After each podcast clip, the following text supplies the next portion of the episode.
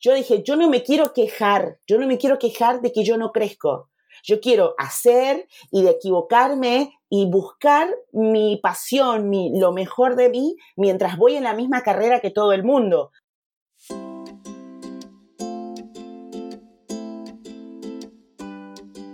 Hola, soy Laura Orzaiz y me encanta hablar de marketing, redes sociales, mindset y todo lo que hay detrás del fascinante mundo del emprendimiento.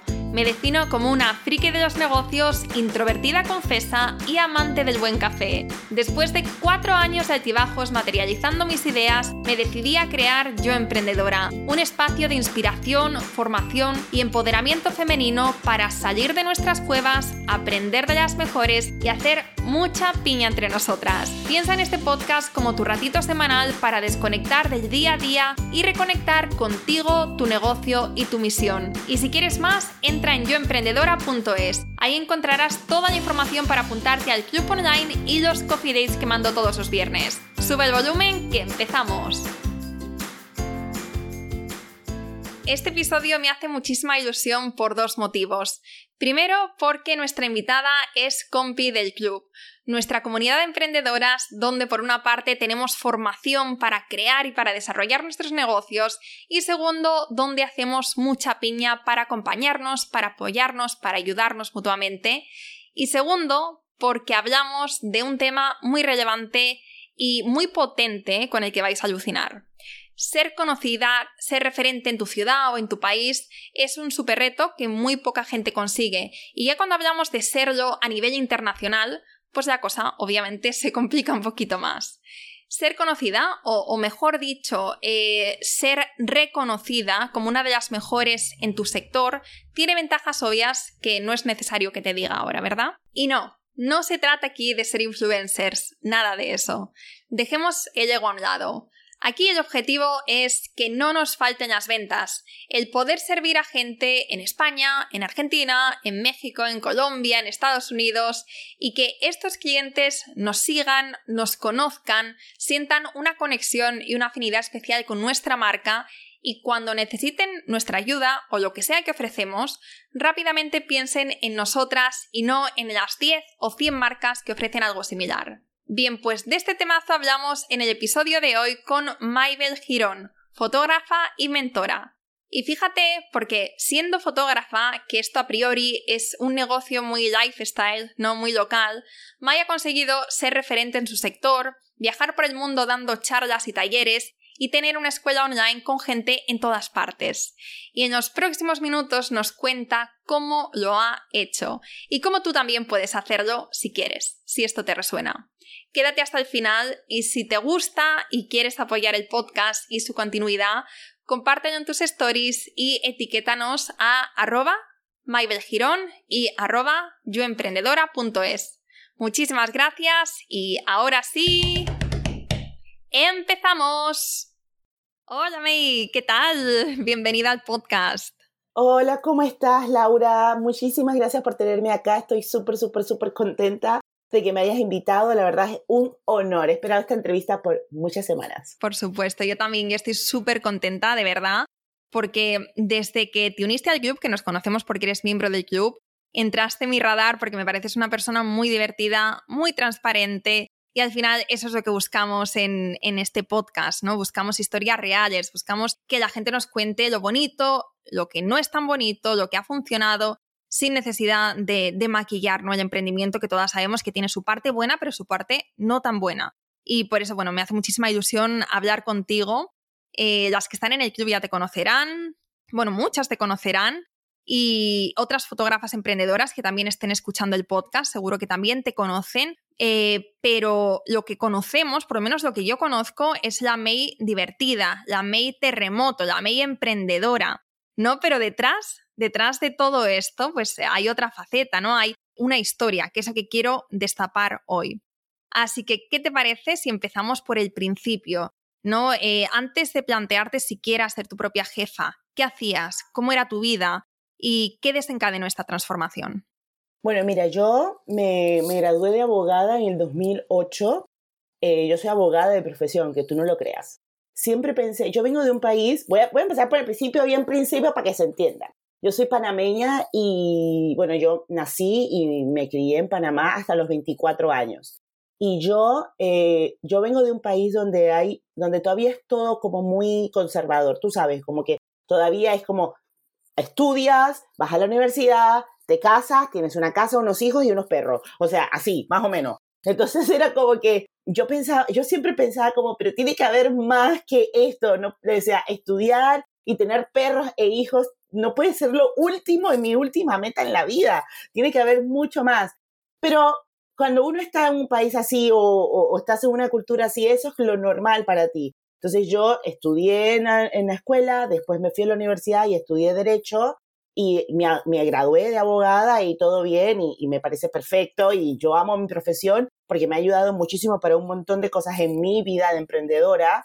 Y después de ese tiempo, yo dije, quiero irme a vivir a otro país. Dije, yo no puedo quedarme acá esperando a tener una casa, a tener un perro, a tener hijos o sea, yo quiero todo eso, por supuesto que sí, pero yo también quiero vivir mi propia aventura, quiero, quiero contarle a, mis hijos las locuras que hice, ¿viste? Esas cosas que tú dices, el terremoto, bueno, yo soy más o menos así. O sea, toda la vida siempre fui como un superaventurera, dije, no me quiero quedar solamente en, en, en lo que se supone que tengo que hacer, sino es que yo quiero crear mi propia historia. Así que yo dije, bueno, me voy a ir del país, aunque sea chiquitita, y me vine a Argentina a vivir y, me vine a, estudiar una maestría en derechos humanos porque decía, bueno, lo único que yo tengo para poder irme y convencer a mis padres es que yo eh, me voy a ir a estudiar una maestría, que voy a ser más profesional todavía. Era como mi única, mi única solución, la que yo encontré en ese momento.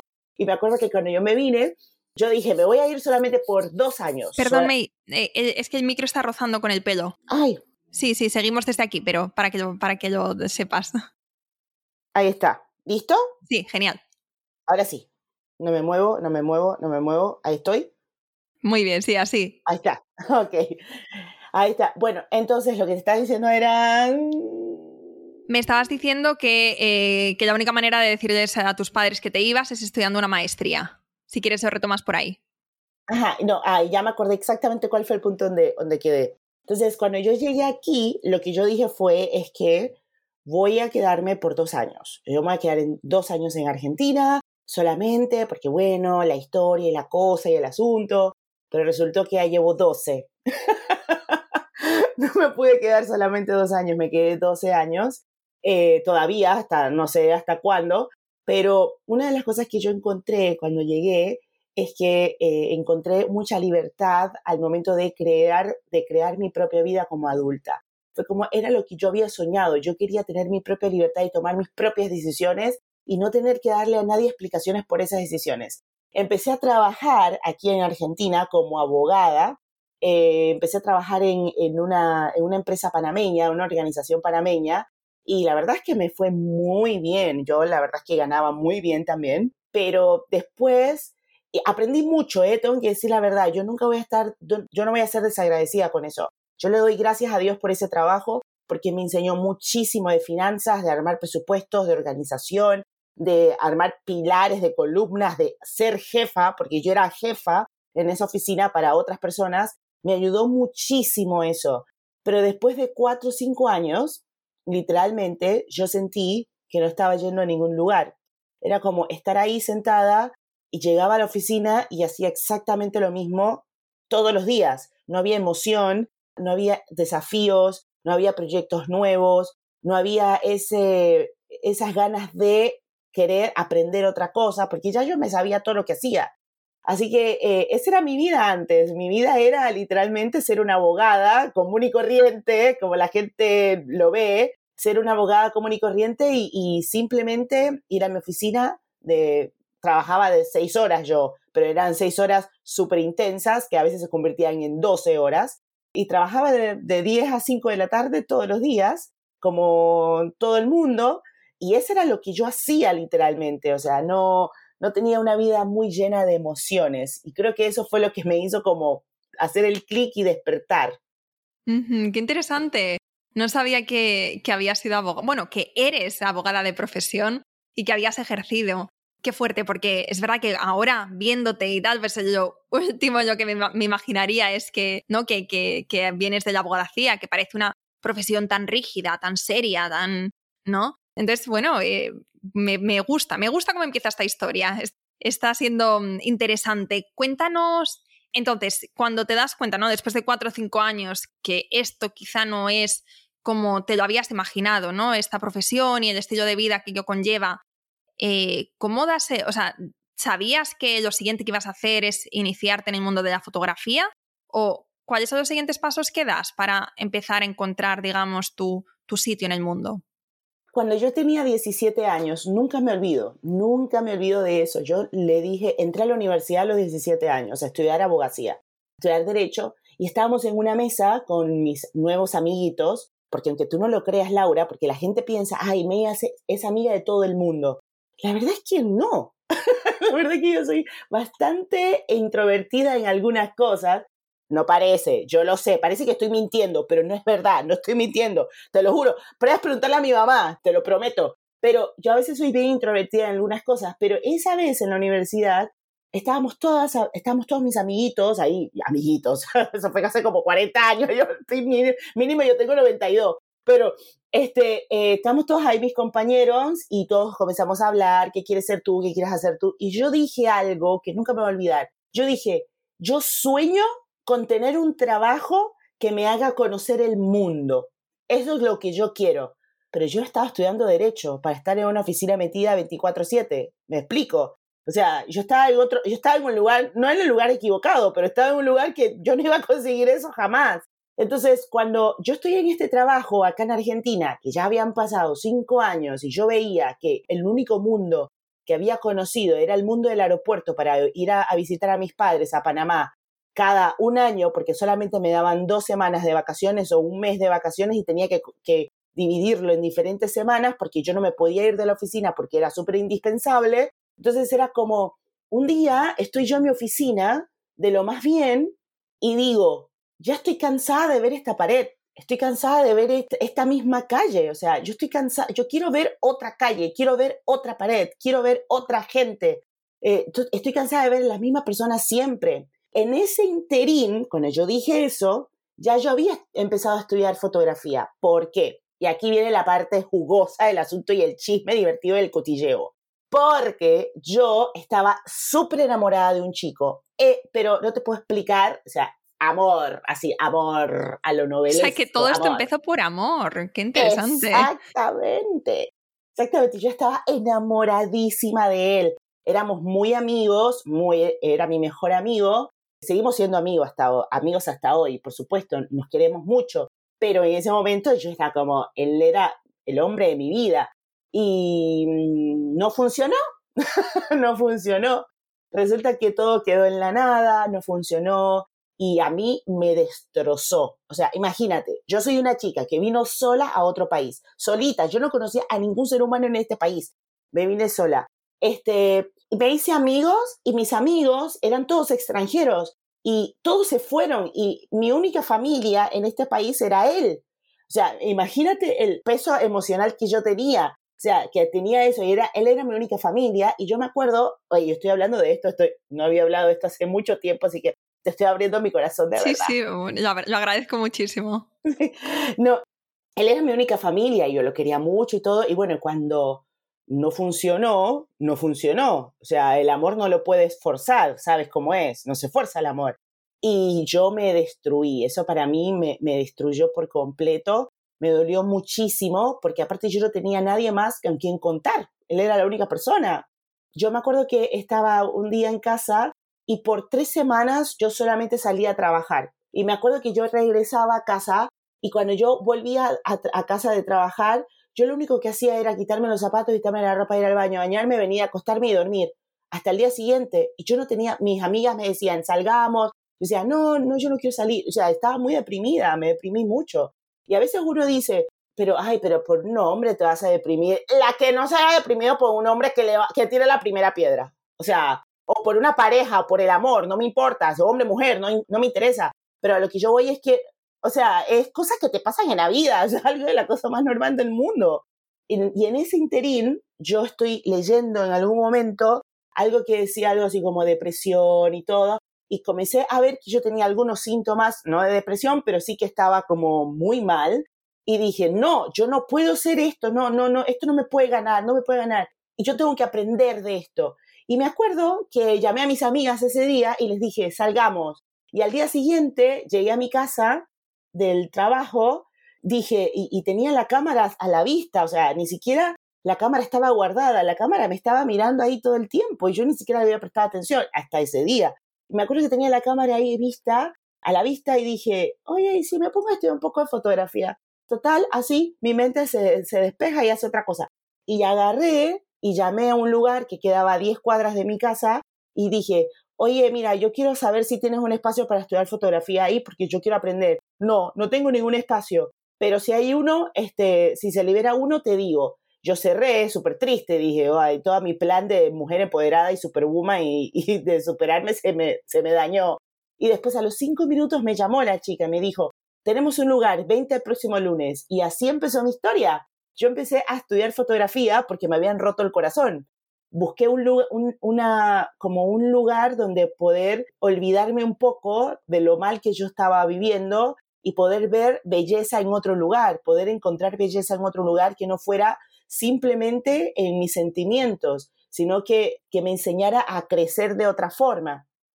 Y ahí en la fotografía yo empecé a, a hacer fotos, eh, abrir mi empresa, empecé, empecé mi emprendimiento y en eso yo estoy en este trabajo y en ese día que yo me, hago esa pregunta, ¿qué hago yo aquí? Dije, yo podría estar en mi casa editando fotos y yo estoy en esta oficina haciendo nada. O sea, ese, era, ese fue mi pensamiento. Cuando, cuando yo eh, quise como, como decir, bueno, voy a salir de acá, mi jefe y yo nos comenzamos a llevar muy mal, muy mal, muy mal, pero era porque ya yo no quería estar ahí. Era literalmente ahí no quería estar. Así que cuando yo dije, me voy a ir de acá, el, para ir para, o sea, para salir de allí tuve que hacer todo un plan, que después cuando me lo, si me lo preguntas te lo voy a contar, pero eso todo un plan para poder salir de ahí, pero lo que me llevó a, a tomar la decisión, a decir, voy a sacarme el peso y la carga emocional y, y, la culpa que yo sentía, la culpa que yo sentía por no ser abogada, Laura. Eso era, por favor, la culpa que yo sentía por no seguir siendo lo que me habían criado ser. O sea, me habían criado para ser abogada, tener una casa, tener perros, tener hijos, y yo no era, y era lo último que yo quería, yo quería conocer el mundo. Me di cuenta que con la fotografía podía conocer el mundo, comencé a conocer toda Argentina que antes no lo podía conocer, porque por, la, por el trabajo no me dejaba, así que los fines de semana yo me escapaba y me iba a algún lugar de Argentina a enseñar. Y ahí fui empezando a conocer gente nueva, eh, otros aeropuertos, comencé a conocer otras provincias, otros, otros olores, otras costumbres y dije, esto es lo que yo quiero hacer para el resto de mi vida. Basta, yo quiero hacer esto. Y punto, así fue. Qué chulo, qué bonito.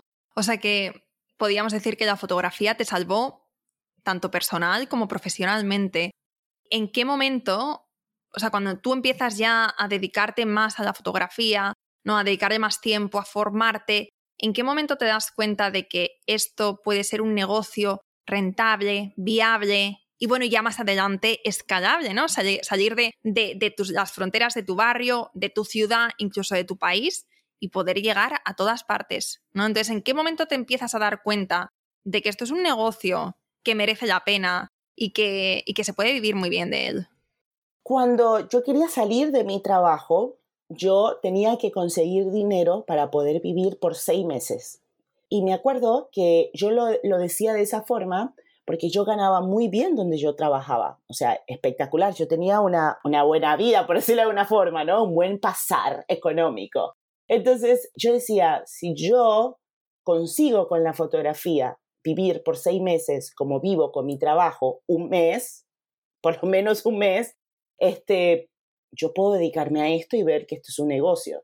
Así que lo que comencé a hacer fue hacer, o sea, literalmente esto es para las personas que me estén escuchando, la gente siempre piensa que emprender necesita una fórmula mágica. Y la verdad es que no es mágico, es simplemente hacer. O sea, la gente nunca, nunca me lo cree, pero ¿cómo lo puedes hacer? No, hazlo, sal a la calle y hazlo, punto. No hay una fórmula, si no lo haces, nadie lo va a hacer por ti. O sea, nadie se va a poner la camiseta tuya, nadie va a agarrar la cámara y hacer las fotos por ti. Si tú no lo haces, nadie lo hará.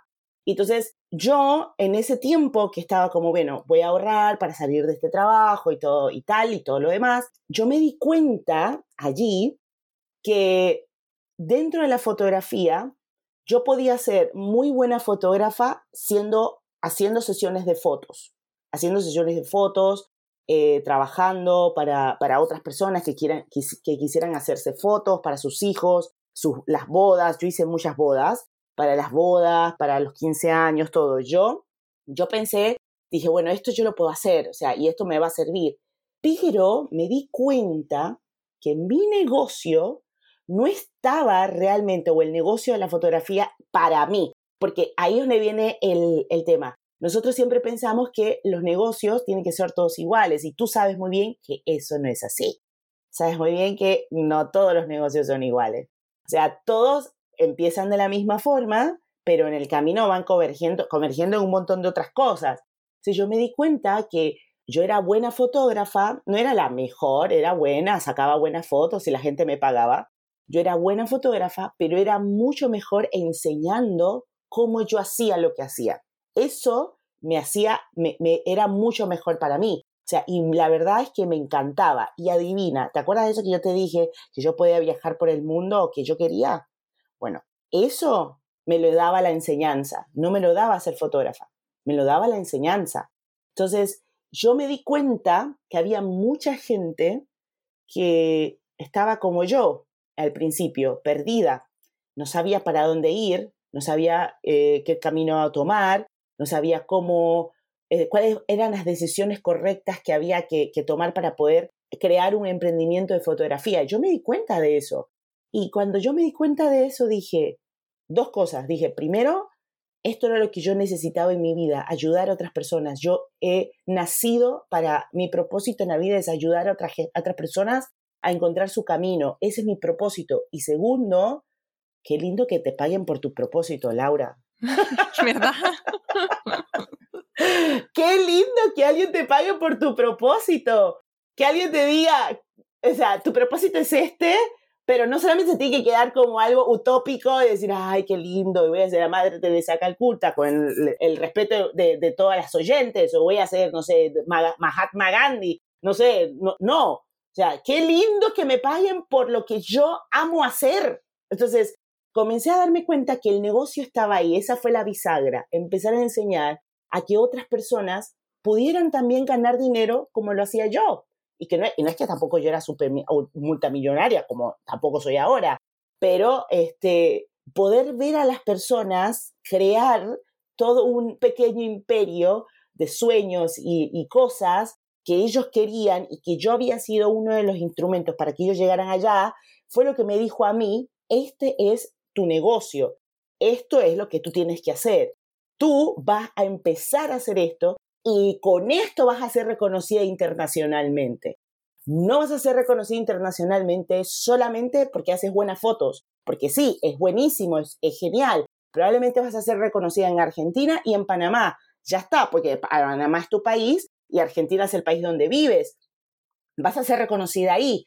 Pero gracias a esta enseñanza y gracias a que no tengo, no tienes miedo, yo me dije eso a, mí mismo, que no lo creas, gracias a que no tienes miedo a que la gente sepa tus secretos, porque de todas maneras todo está aprendido ya, todo está sabido y todo está enseñado, no tienes problemas en que la gente lo sepa, eso es lo que va a hacer que tú catapultes internacionalmente. Y fue tal cual. O sea, no te puedo explicar, fue tal cual. Pero la principal razón fue que yo entendí cuál era mi propósito después de practicar, enseñar y equivocarme más de lo que estoy, estoy dispuesta a aceptar.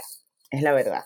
Qué interesante, o sea que aparte de hacer sesiones de fotografía, eh, o sea, aparte de ser fotógrafa como, como entendemos, ¿no? En el sentido más tradicional de la palabra, tú encontraste también en la enseñanza una forma de, viajar, que es al final también lo que buscabas, ¿no? O sea, tu, tu propósito, tu objetivo en la vida no solamente era estar en tu ciudad haciendo sesiones de fotografía o trabajando en tu cubículo como abogada, sino también era tener esta libertad, libertad de movimiento y lo has conseguido combinando ambas. Y me parece, me parece muy interesante como esta combinación de ambas que has hecho, porque sé que no solamente estás en la enseñanza o no solamente estás eh, haciendo fotografías, sino que has combinado, ¿no? Has encontrado como una combinación perfecta para tú hacer como de tus dos pasiones un negocio que te permita tener como lo mejor de los dos mundos. ¿No es así? Es, es tal cual, porque el tema está en que uno no puede hacer, es lo que yo siempre digo, no puedes hacer un negocio solamente porque la gente te pague por él, porque eso no te va a durar más que un año, dos años. La gente te va a pagar porque lo necesita, porque lo busca, lo quiere, pero no pretendas que ese negocio se vaya a quedar contigo 20 años ni 30 años. No puedes eh, como visualizar el futuro con un negocio que no ames. Y a mí la fotografía me encanta, o sea, es mi pasión número uno, la amo con todo mi ser. Pero imagínate, yo no amo cualquier tipo de fotografía, amo un tipo de fotografía en específico, que es la fotografía de familias, que es, muy específico, yo soy muy enfocada en eso porque yo creo mucho en el enfoque. Entonces, yo me quedé con la fotografía de familias para mí y dije, yo voy a ser la fotógrafa de familia la mejor. Si yo voy a ser fotógrafa de familia, voy a educarme, voy a capacitarme en lo mejor. Me di cuenta que cuando tú realmente te apasionas por algo que te encanta y quieres hacerlo mejor, la gente está dispuesta a pagar dinero para aprender eso que tú haces. Y no solamente eso, también la gente siente que lo que tú les vas a enseñar no es sacado de un libro, es sacado desde tu corazón.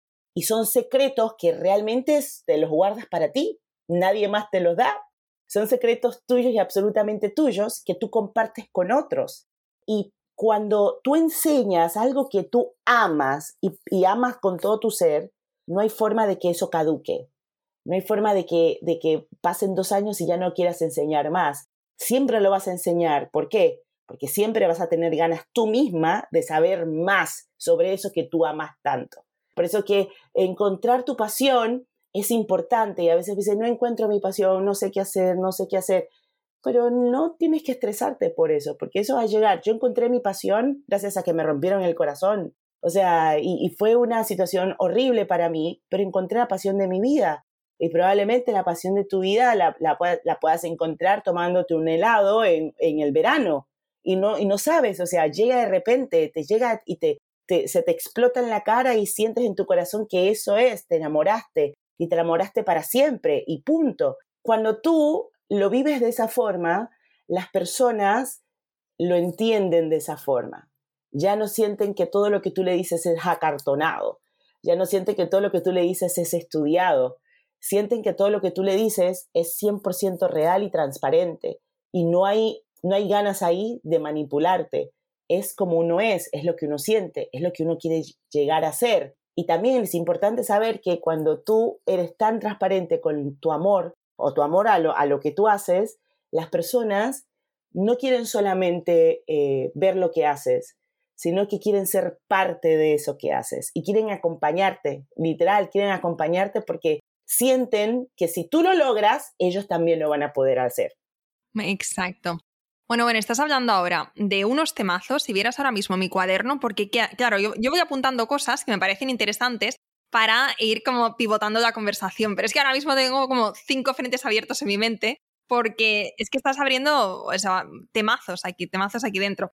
Has comentado, bueno, primero, la pasión, ¿no? De encontrar nuestra pasión dependiendo del momento, o hay veces que nos llega con una ruptura, hay veces que nos llega dependiendo, ¿no? Eh, hay veces que no la estamos buscando y aparece y otras veces que la buscamos y también aparece. O sea, hay veces que tenemos que salir fuera a buscarla y no necesitamos eh, esperar uno de estos momentos eh, tan trascendentales en nuestra vida para encontrar respuestas. Y también lo que has dicho antes, o sea, esto para hacer hincapié en, claves que, que has mencionado, el hacer, o sea, la inercia, el encontrar a través de la inercia las respuestas, para mí eso es súper clave.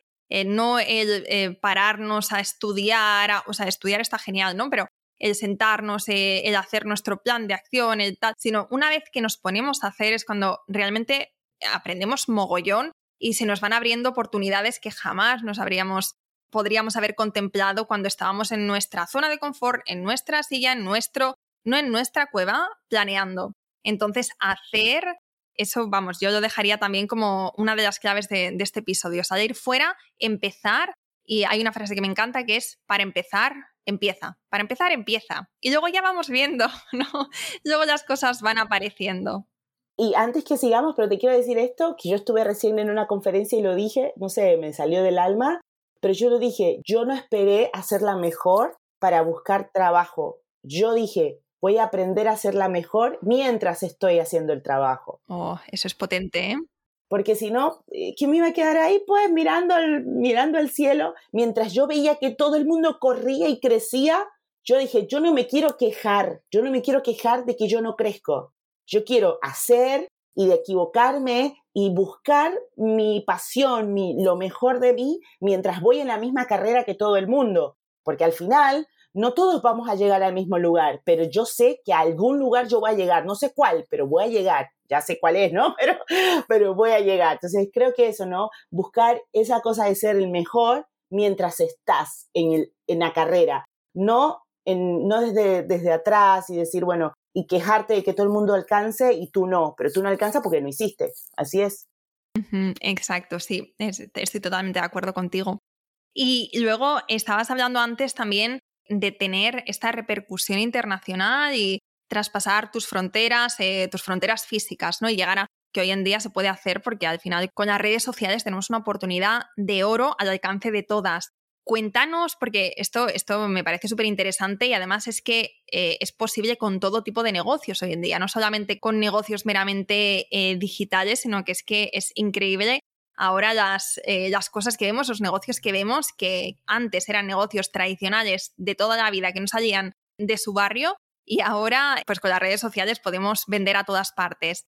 Cuéntanos cómo, cómo has conseguido tú tener este, este impacto esta, ¿no? Como eh, construir una marca, crear una marca que, que llega a todas partes, que no solamente esté en Argentina o esté en Panamá. Cuéntanos cómo lo has hecho.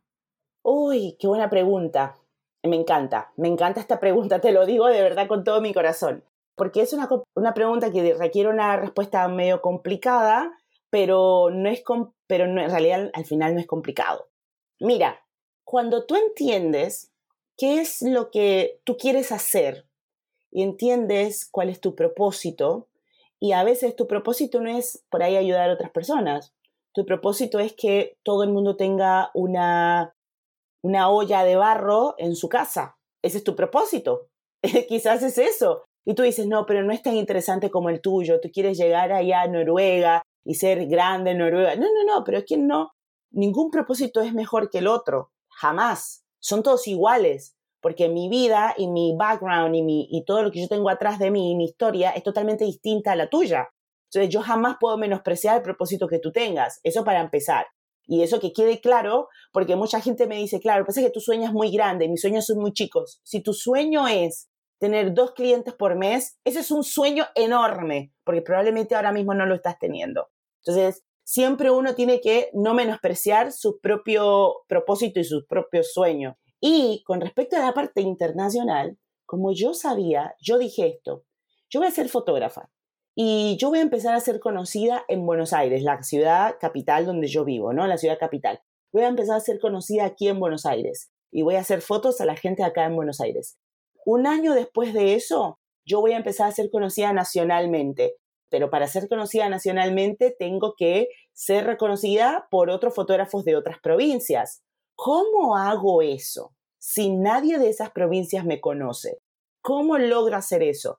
Y ahí es donde viene esta cosa magnífica que a mí me encanta, que son las alianzas. Dije, bueno, para yo poder que hacer que alguien de otro lugar me conozca, tengo que hablar con alguien de ese lugar que sea conocido en ese lugar y decirle, hola, ¿cómo estás? Mucho gusto. ¿Por qué? Porque yo sabía para dónde yo quería ir. Entonces yo no quiero llegar a una ciudad, imagínate, vender un curso en una ciudad y que nadie se inscriba, porque nadie me conoce. Pero si yo estoy con una persona que la gente conoce ahí, hago una alianza con, una, con, alguien que me va a traer a mí bendición y yo le voy a traer bendición a esa persona. Juntas vamos a hacer algo grande, algo hermoso. Entonces, imagínate, yo lo que vi fue, para poder entrar a un mercado que no me conoce, yo necesito tener el aval de alguien que me conozca por lo menos a mí pero que el, otro que el mercado la conozca. Y así fue que yo empecé a ir a las provincias. Encontraba a una fotógrafa y le decía, hola, ¿cómo estás? Mi nombre es Mabel Girón, este es mi trabajo, eh, yo me dedico a la fotografía así, así, así, tal y tal y tal, no sé qué, me encantaría poder hablar un poquito más contigo. En algún momento, este, mi sueño es poder dar un, workshop un curso en tu provincia, me encantaría poder saber si te, si te gustaría que yo pudiera ir a tu provincia a dar este workshop, me encantaría que tú y yo podamos trabajar juntas con respecto a este curso.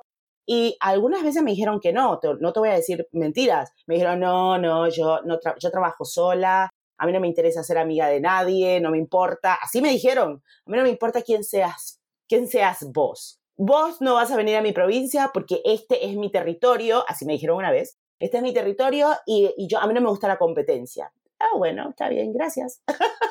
está bien. O sea, bueno, ok, no hay ningún problema. Pero muchas más me dijeron, sí, me encantaría, por supuesto, tu trabajo es muy bonito, hablemos. Y así yo fui como yendo a las provincias, ¿no?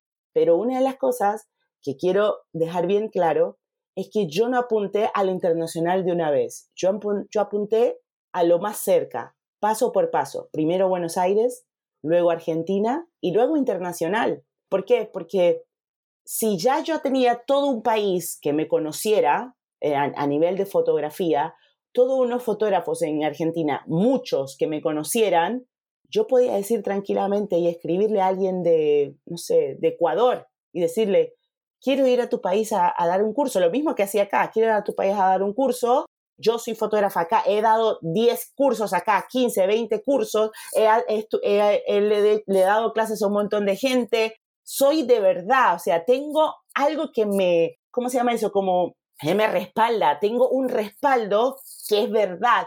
La gente te puede hablar de mí. Tengo un aval enorme de todo un país que te dice que yo soy una buena fotógrafa, que yo sé enseñar bien y que yo puedo ir a enseñar a tu, a tu país y que no te vas a arrepentir. Así fue, Laura. O sea, siempre muy de caladura, ¿no? Pero fue así. O sea, si yo quiero hacer eso, quiero viajar por el mundo, tengo que buscar la manera de poder viajar por el mundo. Y la manera para poder viajar por el mundo era diciéndole a la gente, hola, ¿cómo estás? Soy yo, no me conoces, yo tampoco, pero vamos, vamos a hacerlo, intentémoslo. qué bueno. Eh, hago un paréntesis. Creo que se ha vuelto al, que el micro que está rozando otra vez. ¿Puede ser? Ay, me agarré el pelo bien. Ahí está. No, no te preocupes. Ahora me lo agarré vuelta. Solo ha sido al final y han sido dos toquecitos. Pero te digo así, vale. Me encanta, me encanta esto que, estás diciendo y además me, me sorprende mucho porque lo has ido haciendo de una forma muy estratégica también. Es decir, cuando queremos eh, tener, o sea, cuando queremos crecer, ¿no? Cuando queremos eh, que nos vayan conociendo en otros países, muchas veces vamos pues como haciendo cosas, pero un poco, no sin sentido, pero sí que pues de cara hacia afuera, ¿no? Como, vale, pues eh, voy a hacer una entrevista de podcast con esta persona que está en este país o voy a hacer esta colaboración con esta que está en este otro país. En cambio, tú te centraste primero en Argentina, en dominar este territorio, ¿no? Dominar como lo entendemos en el, sentido de la palabra, pero eh, después, ¿no? Pasito a pasito fuiste como penetrando tu influencia en otros países. En cambio, o sea, en cambio, otras personas o otro enfoque podía ser, ah, pues eh, quiero crecer, quiero que me conozcan, pues allá, voy a hacer de todo para todos, con todos y un poco, ¿no? Como, como ir más a lo grande, pero una forma un poco más desordenada. Y me gusta, y no sé si esto viene de tu carrera como abogada, no lo sé, pero me gusta mucho, ¿no? Como ese, esa claridad, ese pasito a pasito, porque yo soy más de las otras, ¿eh? yo soy más de, eh, quiero crecer, pues allá, vamos a hacer cosas, vamos a tal pero no lo hago de forma tan organizada y me gusta, me gusta porque tiene mucha coherencia, como lo estás diciendo tú ahora. Sí, pero lo que pasa es que, lo que pasa, Laura, es que cuando tú te organizas y entiendes y, encuentras una estrategia, tú quieres que dure, lo que hiciste quieres que dure. Entonces, imagínate, es como salir y, y hacer toda la parte grande, pero las bases no las tienes. Es como, eso es muy de abogada, ¿no? El fondo y la forma. ¿No? La forma la puedes arreglar todas las veces que quieras, pero los fondos no. Los fondos ya son, ya son, ya están, son pilares.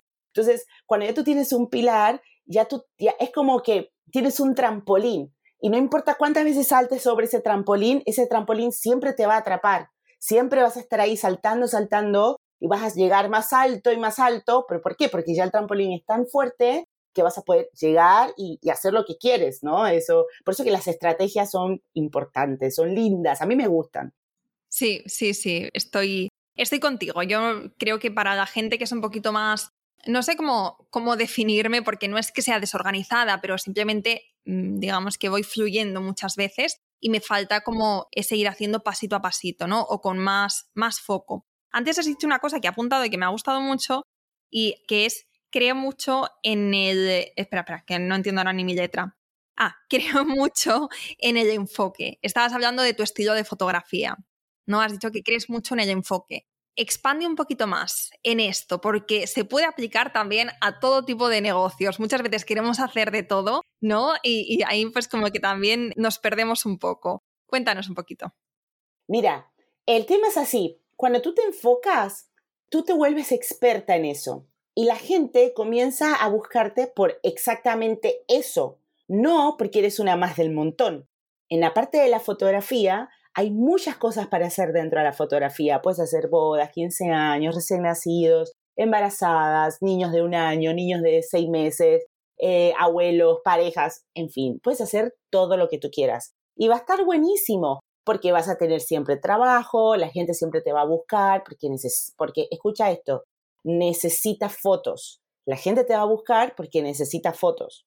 Pero, ¿cuándo me van a buscar porque quieren mis fotos? No es lo mismo. No es lo mismo decir, quiero que la gente haga lista de espera, te espere seis meses, un año para tener tus fotos cuando tiene opciones de tener un montón de fotos más, otros fotógrafos. pero todo eso pasa cuando tú te enfocas. ¿Por qué?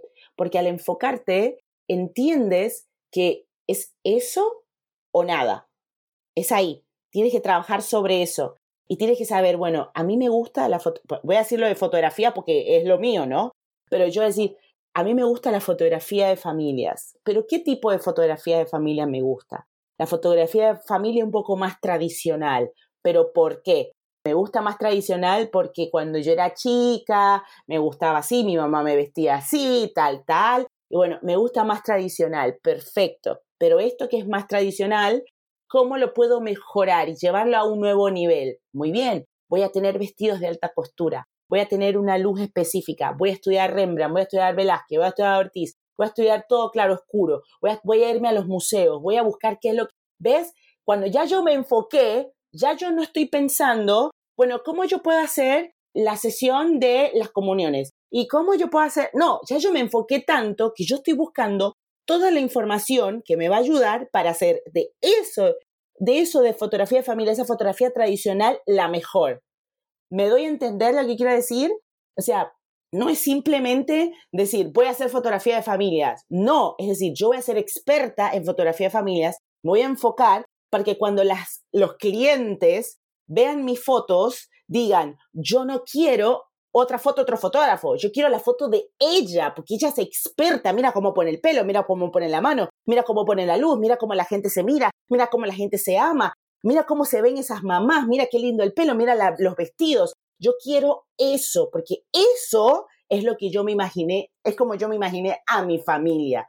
Pero para poder hacer que la gente quiera eso, tienes que enfocarte y volverte una experta en eso y darte cuenta que vas a tener que empezar a decir que no a un montón de cosas. Pero cuando tú sabes cuál es tu sí, tú sabes cuál es, sabes qué decir que no. O sea, vas a poder decir un montón, de, vas a tener que decir un montón de cosas, no, esto no, no, esto no, y te va a doler, y te lo tengo que decir con todo mi corazón, te vas a morir de hambre los primeros meses, porque la gente no te va a querer contratar, porque la gente va a decir, ah, no, pero es que yo quiero que me hagas la foto de Mickey Mouse. No, pero, no, pero yo no hago eso. Y los primeros meses te vas a morir de hambre. Pero es como yo siempre digo, estrategia.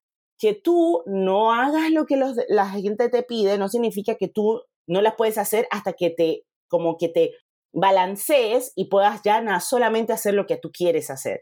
El enfoque es muy importante por eso, porque nos ayuda muchísimo a quitarnos muchas, muchas cargas de encima.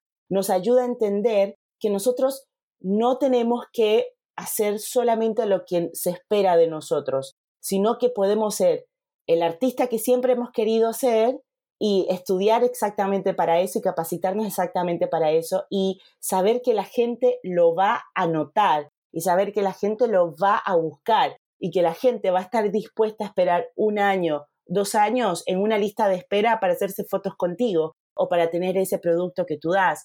O sea, eso, eso es lo que nos da el enfoque, nos da la libertad, aunque la gente diga, no, lo que pasa es que si tú te enfocas ya pierdes libertad y pierdes clientes. No, te da la libertad de poder ser lo que tú quieras ser y la gente te va a pagar por eso. Exacto, porque van a valorar tu trabajo, ¿no? Y porque, bueno, es todo lo que decías tú ahora mismo.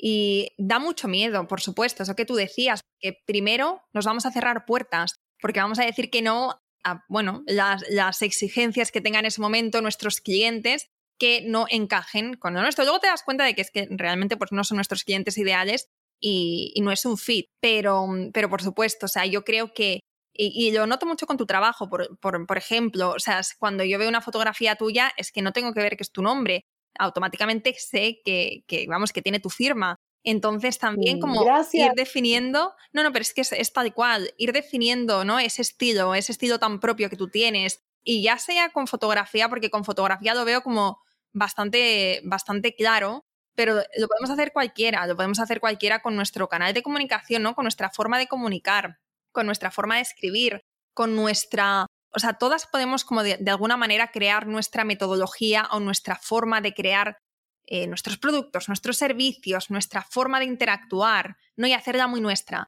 Entonces, eso es lo que al final nos va a diferenciar de la competencia, que la competencia está, llegará, si lo hacemos bien, no importa si nosotras entramos pronto en un mercado y desarrollamos algo desde cero que no, no tiene competencia. Si nos va bien, nos van a copiar, vamos a tener competencia. Entonces, nuestro, nuestra ventaja competitiva siempre va a ser el crear una marca a través de esta diferenciación y de ir creando como nuestro concepto para que la gente cuando nos vea, cuando vea una fotografía, cuando nos lean, cuando nos escuchen, cuando que tenga nuestra firma, antes siquiera de ver que es de Maybel Girón, antes de ver que es de Yo Emprendedora, que digan, uy, esto rápidamente, ¿no? Como que tiene, tiene esa, ¿cómo decirlo? Tiene, tiene esa esencia, algo intangible, pero que, se nota, que se nota y que la gente valora y que paga por ello y que espera por ello.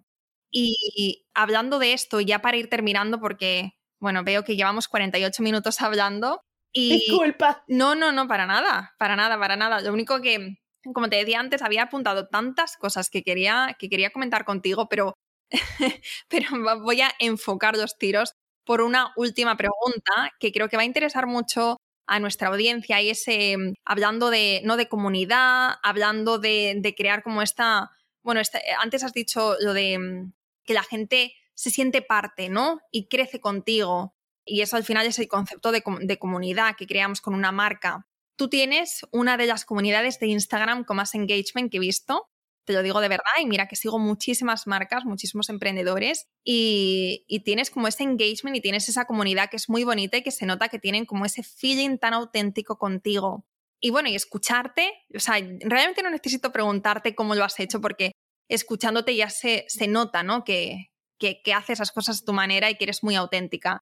Pero mm, como nos gusta aquí mucho, ¿no? El cómo lo has hecho, las claves o no sé, como para intentar nosotras de alguna manera aplicarlo a nuestros negocios, cuéntanos un poco de qué manera, ¿no? Cómo has conseguido esta comunidad tan bonita que tienes. Bueno, gracias por notar eso, porque me costó mucho, te lo digo con todo mi corazón. No es tan fácil como la gente cree, o sea, la gente cree que si subes en Instagram un carrusel, haces 17 mil reels y ya tú tienes la super comunidad. Y eso no funciona así. No funciona así. Es mucho más profundo y es mucho más difícil. Eh, es muy duro, es verdad. Así que yo te voy a decir exactamente tres cositas, tres cositas que yo he aprendido con Instagram y que creo que eso es lo que me ha, me ha ayudado a, construir esta comunidad tan linda que yo adoro, yo amo, o sea, la amo con todo mi corazón, te lo digo de verdad. Eh, la primera cosa eh, aunque ya tú lo mencionaste, pero yo lo vuelvo a mencionar, es la autenticidad, ser 100% auténtica. O sea, si yo hoy quiero hacer una historia muerta de risa, si, si, viste, si yo me voy de viaje, por ejemplo, cuando yo me voy de viaje, porque viajo bastante, bueno, ya no, porque en los últimos tiempos no, se podía, pero yo viajo bastante, jamás me vas a ver viendo, haciendo una historia de, este es el museo, aquí nació Picasso, y aquí no sé, no, no me vas a ver haciendo eso, me vas a ver una, oye, mira, yo me vine acá y me acabo de caer, me encontré con un señor que me agarró. O sea, yo siempre voy a estar contando una historia de lo que me pasó en el lugar. Después te contaré la historia de cómo, del lugar, la casa de Picasso, si quieres. Pero yo te voy a contar que yo me caí, me tropecé y que vino la ambulancia y que me llevaron al hospital para, porque me caí. O sea, siempre voy a contarte lo que yo siento que no es que lo que tú quieras escuchar, es lo que yo siento que quiero compartirte. Y ahí es donde viene el asunto. No, no es que yo lo hago por ti solamente, lo hago porque yo quiero que tú sepas cómo soy yo. Esa soy yo. Y yo soy así en el Instagram, y soy así aquí en el podcast, y soy así si nos vamos a comer a tomar un helado. Soy idéntica, yo no cambio, soy la misma persona. Porque yo cuando empecé a hacer cosas en Instagram, siempre pasaba que la gente era una cosa en Instagram y después los conocías en persona y era otra persona. yo dije, yo jamás voy a hacer eso, yo no quiero hacer eso. Yo quiero ser la, la auténtica y eso me ayudó muchísimo porque la gente en Instagram no está buscando la perfección, no está buscando eso, está buscando personas reales que se muestren tal cual son. Y el tema es que si tú le muestras la perfección a alguien, ya la gente no te cree, porque nadie en este mundo es perfecto, nadie te cree. Entonces, esa es la primera. La segunda es darme cuenta que por más que yo sea auténtica y que mi Instagram es mi Instagram y a mí me encanta y todo lo demás, la segunda cosa es que yo también me tengo que acordar que hay personas ahí que están esperando algo de mí.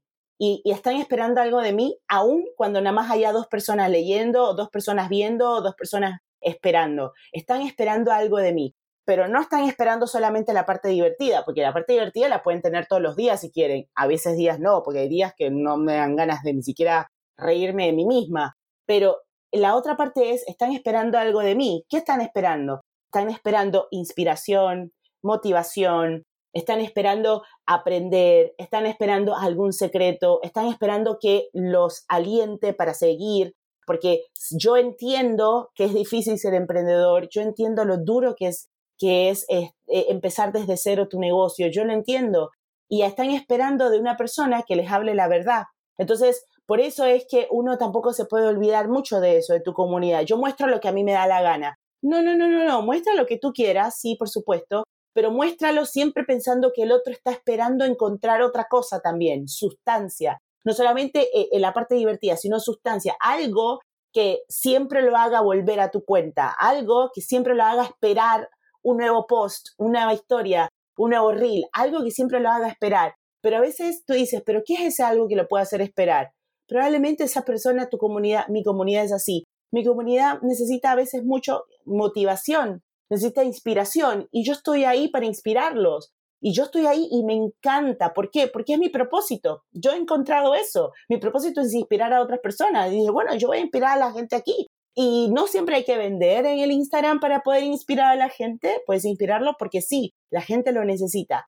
Y la tercera cosa es entender que Instagram no es mi jefe. Y eso me ha ayudado muchísimo porque uno siempre, el algoritmo, el algoritmo cambió. No me ven las historias, no me ven los reels. Antes los reels lo veían 100.000 personas, nada más lo ve mi mamá. Y esto, y lo otro. Y ahora cambia porque ahora metieron un sticker, ya me quitaron el swipe up, me metieron un sticker y ahora el sticker me quitó más engagement y me quitó, o sea, te estás volviendo de loca por una red social que no es tuya, no te pertenece. O sea, tú no la creaste. Y si yo, imagínate, a mí me costó un montón tener mi libertad como emprendedora ser mi propia jefa. Me costó un montón.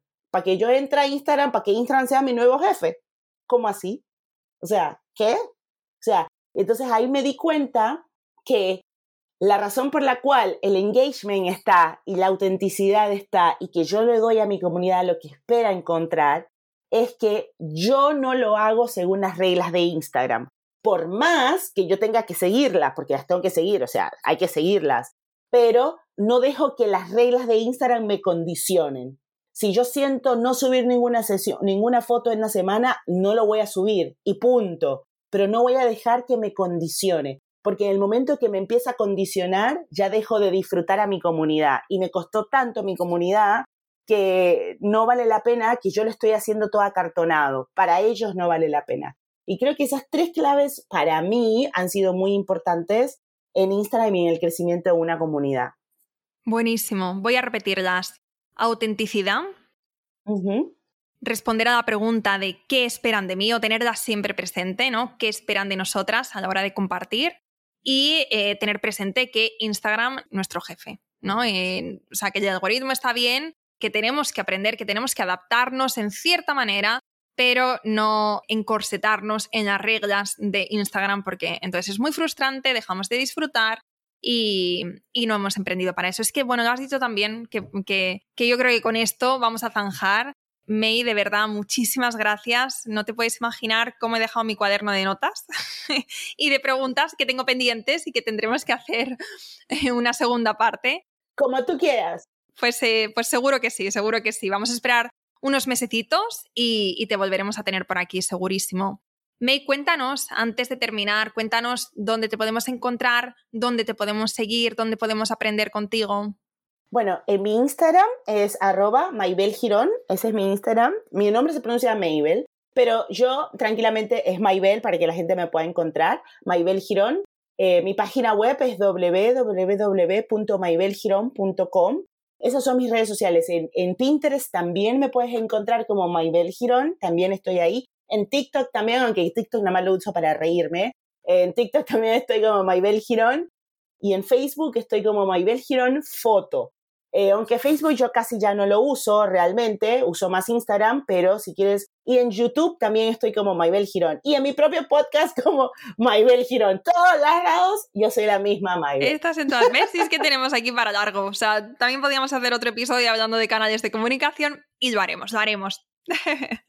Qué bueno, por cierto, Maybel se escribe con Y, ¿eh? May, o sea, M-A-Y, Bel, Girón. Vale. Así mismo. Buenísimo. Pues May, eh, no, May, no May, May. Muchísimas gracias por este episodio, me ha súper encantado. Seguimos en contacto nosotras y muchísimas gracias a todas por quedaros hasta el final. Gracias, Laura. Te mando un beso enorme. Muchísimas gracias por la invitación. Tú no sabes, yo voy a terminar esta entrevista y voy a llamar a mi mamá y decirle, mamá, salí en un podcast de España. Y se va a poner súper feliz. Qué ilusión. Pues cuando, cuando salga este episodio se lo mandas porque le va a encantar. No sé si sabe la, jefaza de hija que tiene, pero hay veces que, a las madres también les viene bien escuchar como este tipo de cosas para darse cuenta de la cantidad que, de cosas que hacemos y que hemos conseguido. Sí, es verdad, se lo voy a decir, se lo voy a decir a sí mismo como tú me lo acabas de decir. Buenísimo. Bueno, pues un besito muy fuerte, May, y, y nada, lo dicho, seguimos en contacto. Gracias, Laura, un beso, beso a todas. Espero que te haya gustado este episodio y si es así, me encantaría que dejaras una reseña en iTunes, en Evox o en la plataforma que escuches tus podcasts. Esta es la mejor manera que tienes de apoyar el podcast y su continuidad. Muchísimas gracias por quedarte hasta el final y seguimos la próxima semana.